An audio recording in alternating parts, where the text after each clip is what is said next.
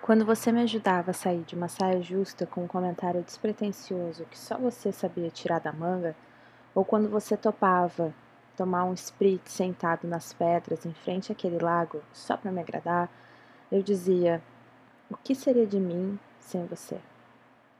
Um dia, lá no início, a gente discutia um tópico qualquer, então você pegou uma revista da mesa, virou de lado, pegou sua indefectível caneta do bolso da camisa e escreveu na margem o teu termo no debate. Parei e disse: Você escreve em grego antigo? Para tudo. Concordo com qualquer coisa. Fala em grego antigo, agora. Você riu. Fiz tudo para conquistar essa mulher. Se soubesse que bastaria ter escrito essas simples palavras. Na conversação que era a nossa vida, o grego, a filosofia, o teatro, enfim, as ideias e práticas antigas sempre estiveram presentes. Transmitimos um pouco disso nos dois livros que fizemos. Até escolhemos uma expressão em grego para eu fazer uma tatuagem que a pandemia adiou. Como tantas coisas que ela adiou.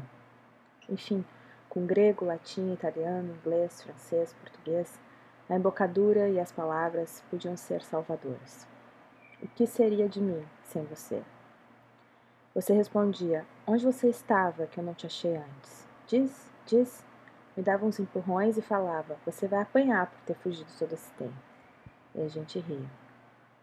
Eu dizia: Você pode gritar aos quatro cantos que é cafona e dar as palestras e fazer os livros que você quiser, mas estou muito feliz.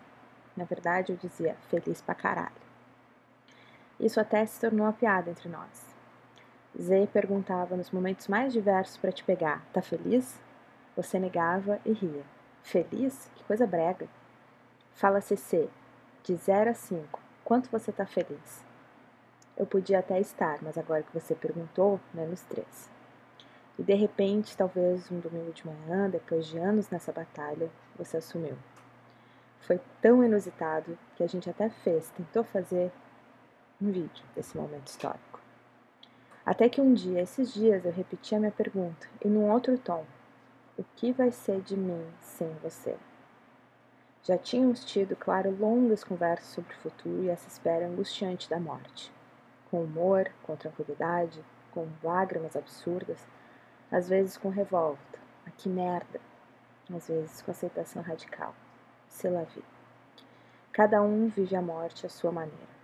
É inexorável, solitária a forma de cada um ter o seu corpo e o seu ser sendo atravessados pela morte a morte de quem morre e a morte de quem fica. Na véspera, a pergunta era séria e talvez sem resposta. O que vai ser de mim sem você? Você estava consciente, olhou no meu olho e disse: Vai ser o que você quiser. Parei de chorar naquele instante.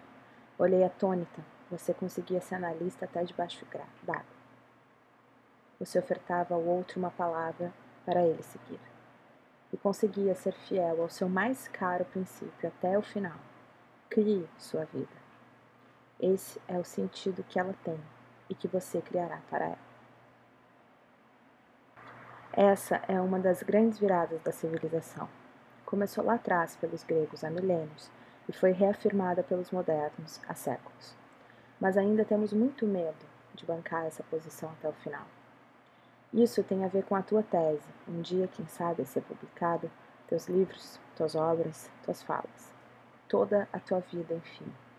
E que ficava cada vez mais claro para você como conversávamos tantas vezes. A crítica do clichê, da lógica de massa e de quase inevitável boçalidade do grupo. A busca pela afirmação radical da subjetividade autoral e um outro projeto de país, de planeta. Você vai ser o que você quiser. Vale para mim, sua mulher, isso vale para todos nós. No dia seguinte, naqueles instantes que ficarão para sempre inesquecíveis, falei na sua orelha tudo o que eu quis. Até que tudo ficou calmo. Sozinha no quarto, continuei deitada ao seu lado e continuei falando. Ainda não sei o que vou querer ou o que vou conseguir inventar de mim mesma. Sei que a tatuagem e as cicatrizes serão inevitáveis. E o que te falei seguirá valendo.